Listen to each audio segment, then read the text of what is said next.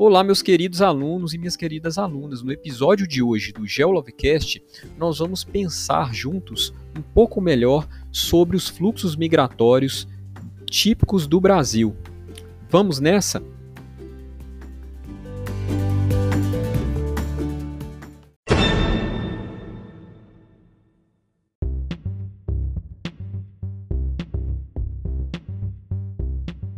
É isso mesmo, gente. Partir é, desse episódio, nós vamos falar bastante sobre migração, né, os fluxos migratórios, principalmente aqueles que ocorrem dentro do nosso país, no Brasil, né, que tem uma característica é, muito importante que a maioria das motivações que fazem a nossa população migrar é a motivação econômica, né? A economia é aquela que vai impulsionar principalmente é, do ponto de vista da expulsão é, de populações de determinados lugares que muitas vezes sofrem uma estagnação né, da atividade é, que agrega riquezas, que distribui riquezas, né, isso faz com que as dificuldades de vida passem a ser decisivas para que famílias e grupos maiores possam sair realmente do local de, de trabalho e de residência e buscar uma nova vida, uma nova realidade em uma outra cidade, em um outro estado. Né? Essa é uma realidade do nosso país e muito se diz, inclusive, hoje, que é, essa nova é, forma de se calcular a previdência pode gerar é, bolsões de exclusão e que por si só já são suficientes para provocar movimento migratório, porque nós temos muitas cidades no nosso país que vivem é, que tem uma economia muito pautada é, através dos benefícios previdenciários, né? E quando há uma maior dificuldade desses benefícios serem concedidos, certamente nós teremos aí impactos na economia de algumas cidades, principalmente aquelas cidades pequenas, né, gente? Aquelas cidades que vivem ali de um comércio local, que vivem é, organizado em pequenos vilarejos, né, em pequenos distritos certamente nós teremos aí impactos, é o que dizem os principais estudiosos desse ramo, né? Mas o fato é que é, a nossa história ela é toda marcada por fluxos migratórios que estão ligados diretamente com os nossos fluxos econômicos, né, os ciclos da nossa economia. Né? Vamos lembrar que a gente era aí é, e continuamos sendo é, em certa medida, né, é, um país basicamente produtor de produtos primários, né? Produtor e exportador, né? O nosso comércio internacional é muito forte nos produtos primários, né? Que são aqueles produtos que vêm ali do extrativismo mineral, do cultivo de vegetais e da criação de animais, né? É, basicamente são produtos quase que in natura ou que recebem um beneficiamento muito pequeno e já são comercializados é, com um destinatário final né, que vai ali beneficiar e transformar esses produtos em outras mercadorias de maior valor agregado.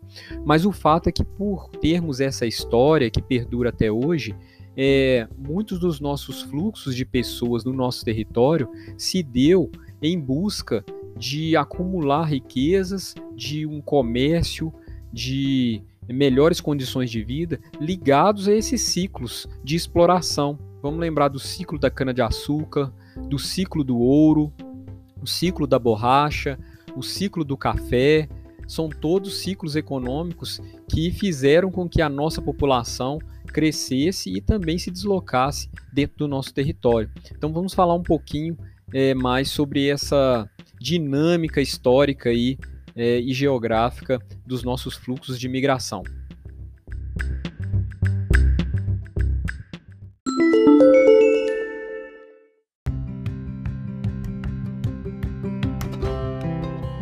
Então, gente, como nós já destacamos, né, principalmente entre os séculos 17 e 18, é, a nossa referência de exploração, de retirada de riquezas da nossa terra, é, esteve muito ligada principalmente aos metais preciosos, né? É, Ouro Preto chegou a ser é, a cidade mais populosa das Américas, é, numa época do auge aí é, da extração é, desse metal precioso na nossa região. E, e esse fluxo de migração ele foi se desencadeando a partir de qual era o produto principal comercializado e a bola da vez no nosso país, né? Foi assim também com a expansão do ciclo do café, principalmente naquelas cidades do interior paulista, né, em que milhares de imigrantes, é, sobretudo mineiros e nordestinos, que é, se sentiram ali atraídos ou até mesmo expulsos do local de origem em busca então de melhores condições de vida, foram para o vale ali do Paraíba, né, que tinha já uma elite é, bastante considerável que desenvolveu inclusive boa parte da infraestrutura que hoje nós conhecemos, e é isso que foi decisivo inclusive para que tivéssemos a região sudeste como o principal polo de desenvolvimento industrial do país. As raízes do porquê que foi o Sudeste é, é, a região a ser mais intensamente industrializada estão ligadas também a, pelo ciclo do café e por essa grande quantidade de pessoas que chegou, né? É uma migração chamada de êxodo rural, né, que é a saída do homem do campo para as cidades, né? Esse fenômeno aí que vai justamente é, realocar a mão de obra para é, serviços ligados a uma tecnologia maior, né, como mecanização e também serviços que vão servir de suporte, né, vão dar um suporte para as demais atividades, né, no setor terciário. Então essa região sudeste sempre recebeu no nosso país o maior número de imigrantes, né? Porém, nos últimos tempos, nas últimas décadas, é, o que tem sido observado é um, uma diminuição desse fluxo migratório, principalmente em decorrência das grandes crises que tem passado o nosso país, provocando aí uma estagnação econômica, né? Então, a grande taxa de desemprego nessa região faz com que ocorra uma certa mudança nesses fluxos migratórios aí. Então, nós temos hoje a região principal que tem recebido é, uma boa parte do que antes era destinado ao Sudeste é, no número de pessoas é a região Centro-Oeste, né, que tem se desenvolvido muito pautada num agronegócio é, mais tecnológico. Mas esse agronegócio tecnológico ele vai promover é, abertura de vagas de emprego, mas também existe toda uma cadeia produtiva que vai é, é, fornecer ali algumas oportunidades de trabalho, não somente na na, no cultivo ou na criação em si é, dos, dos produtos, né? Mas também numa indústria que vem para é, é, fornecer equipamentos para esse é, tipo de cultivo ou de criação mais tecnológica. Então, a região centro-oeste, com grandes propriedades de terra, né, tem atraído uma parte desse contingente de imigrantes aí do nosso país, né, internamente, certo? E é claro que nós temos aí é, vários interesses, né, gente? Quando a gente fala, por exemplo, da ocupação interna do nosso território, nós tivemos também programas de governo que incentivaram esse tipo de fluxo, né? Vamos lembrar aí é, de um slogan é, bem conhecido é, da época, inclusive do período militar nosso, que era integrar para não entregar, né? Ou seja, buscando ali um povoamento mesmo de terras até então desocupadas, né? Buscando aí então demarcar uma certa presença aí do cidadão brasileiro em diversos locais ermos aí do nosso território. E aí surgiram aqueles esforços todos em décadas passadas, né, de interligação mesmo, sobretudo rodoviária do nosso país.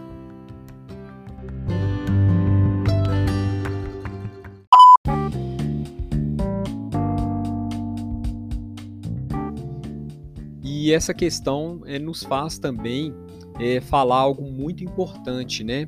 Até aí, vamos colocar ao longo de todo esse século XX, o que nós tivemos no nosso país é um território, muitas vezes, é, caracterizado pelo isolamento de algumas regiões em decorrência de baixa infraestrutura, né? Por é, ausência mesmo de interligações físicas entre os lugares. Então nós tivemos muita dificuldade, ainda temos marcas profundas disso até hoje, porque é, as dificuldades de locomoção são muito grandes, né? Então nós temos aí uma interligação que muitas vezes ela era e ainda continua sendo muito escassa. Né? Essa baixa interligação prejudica muito o nosso desenvolvimento econômico e social. Né? e isso faz com que exatamente é, continuemos isolados internamente com muitos, muitas populações que poderiam se integrar é, socialmente e economicamente conosco, né? Então essas dificuldades de locomoção elas foram é, de certa forma combatidas por programas de governo, de asfaltamento, abertura de vias, expansão de ferrovias, mas como nós passamos é, por repetidas crises, é, é, esse cenário ainda assim é muito desolador, né? E o mais curioso é que como o nosso país é muito rico em recursos hídricos, nós poderíamos explorar muito melhor as chamadas hidrovias, né, que são aquelas formas de transporte que utilizam aí rios mais caudalosos que nós temos inclusive com muita abundância. No entanto, é, esse meio de transporte, essa forma de se transportar as coisas e pessoas, ainda assim é pouco utilizada no nosso país e o que tem de utilização muitas vezes é impactado por um mau uso né, dessas águas e tudo, e tudo mais, com assoreamento dos cursos d'água, né? E também por uma é, difícil fiscalização. Então, volta e meia a gente vê, principalmente na região centro-oeste e norte, alguns acidentes com transporte de pessoas, né, naquelas balsas que muitas vezes é, são acidentes fatais aí e que dificultam bastante a nossa é, locomoção interna no nosso território e, por sua vez, também dificulta um fluxo migratório um pouco mais estruturante, né, do ponto de vista é, da nossa, do nosso desenvolvimento e expansão aí é, das nossas fronteiras internas.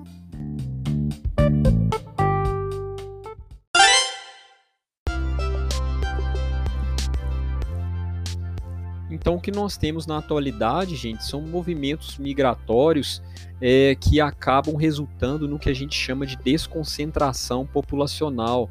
Né? Essa desconcentração populacional ela vai vir muito ligada com a busca é, de uma população que está sempre em movimento é, por melhores condições de sobrevivência. Né? Então, é aquela população que é, já não tem mais tanta ligação física, né, de presença física, mesmo de elo familiar, né, é, de núcleo familiar com o local de nascimento, já partiu para uma outra destinação é, em busca aí de uma condição boa de trabalho, né, uma condição de sobrevivência mesmo, de garantir o sustento seu e de seus familiares, e isso faz com que, não dando certo, é, ocorra um novo movimento migratório interno, né, é, causando uma certa desconcentração em decorrência de é, se tornar bastante difuso, bastante espalhado, né? Então nós temos aí é, as cidades médias e pequenas que acabam recebendo muito contingente de população. Muitas pessoas vão para cidades médias e pequenas em busca ali de uma oportunidade de última hora, né? Ou até mesmo de um de um, uma expectativa de uma melhor condição de se conseguir um trabalho do que é, se comparado aí com uma realidade de uma grande metrópole como São Paulo, Rio, Belo Horizonte, Salvador. Então é uma, uma realidade já que entra é, nesse início de século XXI aí. E é lógico que isso só é possível a partir de uma maior interligação do nosso território, né, com linhas aí é, coletivas de ônibus interestaduais, né, é, e o conhecimento também e o melhor acesso da população a esse tipo de translado, né? É, também maior e melhor, é, uma melhor condição para é, o transporte aéreo, né? Que de certa forma é inegável que ele barateou e fez com que também uma boa parte da população que até então é, não acessava esse meio de transporte pudesse então de certa forma é, contribuir para essa desconcentração populacional aí no nosso território, né? Então, e nesse momento, em pleno século XXI, a gente percebe que hoje, né, não faz tanto sentido para uma grande indústria se localizar, por exemplo, numa metrópole como São Paulo, porque muitas vezes o que está se buscando não é apenas a proximidade com algum mercado de consumo, e sim a possibilidade de obter ali uma mão de obra um pouco mais barata em um outro local, né? Uma via de escoamento fácil ou até mesmo a proximidade com algum tipo de matéria-prima. Então isso vai fazer com que, inclusive, é, as fábricas se comportem é, não somente ao lado dos centros de consumo, mas também que é, seja um, um, local de fácil é, translado, né? Para que esse produto possa chegar, seja pela via terrestre, pela via aérea ou marítima, né? aquática, é, possa chegar rapidamente com eficiência ao mercado de consumo. E muitas vezes o que é o fiel da balança, o que vai pesar aí nessa balança é o preço da mão de obra. Então aí você tem uma desconcentração. Aí vai para uma cidade média, né? É uma especialização da mão de obra ou uma proximidade com uma matéria-prima primordial, uma matéria-prima fundamental para esse tipo de negócio, enfim. Então é isso que nós temos hoje como realidade. E um grande destaque é a região centro-oeste em decorrência do desenvolvimento desse agronegócio mais tecnológico, que com certeza, não se engane, é um, um, uma forma de se fazer é, a agropecuária, né? É uma forma de se fazer altamente excludente, mas é fato que isso tem acontecido, né? Esse movimento migratório é, voltado aí, tendo como destino o centro-oeste é, brasileiro.